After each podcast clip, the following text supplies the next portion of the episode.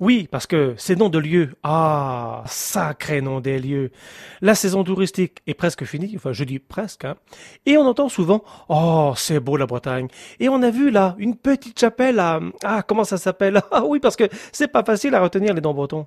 C'est normal. À un tel point que certains élus le disent, et ce serait quand même plus facile si on francisait tous ces noms bretons. Il y en a qui en ont de la suite dans les idées courtes. Ils le disent, d'ailleurs, plus personne ne parle breton.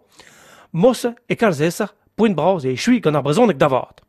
C'est étonnant, ça, hein, de faire table rase sur un héritage culturel. Enfin, il y a jurisprudence, vous me direz, puisque Staline avait fait pareil. Même les lieux dits aujourd'hui doivent être référencés sur un point GPS. Si vous habitez à Ménèche-Grise, par exemple, et qu'il y a plusieurs routes à Ménèche-Grise, eh bien, ce n'est pas bien. Chaque route doit être renommée avec des numéros et avec des noms top de top. Alors, euh, je vous les cite à la volée, euh, rue des Jonquilles, rue des Lilas, sans oublier la rue des Bruyères. Ça, c'est le clin d'œil à la Bretagne que tout le monde aura remarqué. Alors, pourquoi pas Ménesgore ou Ménésentran C'est vrai, peu de personnes parlent breton. D'ailleurs, dans les conseils municipaux, on s'empresse de dire « ça y est, le dossier a été envoyé, trop tard pour ceux qui ne sont pas contents ». Enfin bref, pour une fois que le breton est à la rue,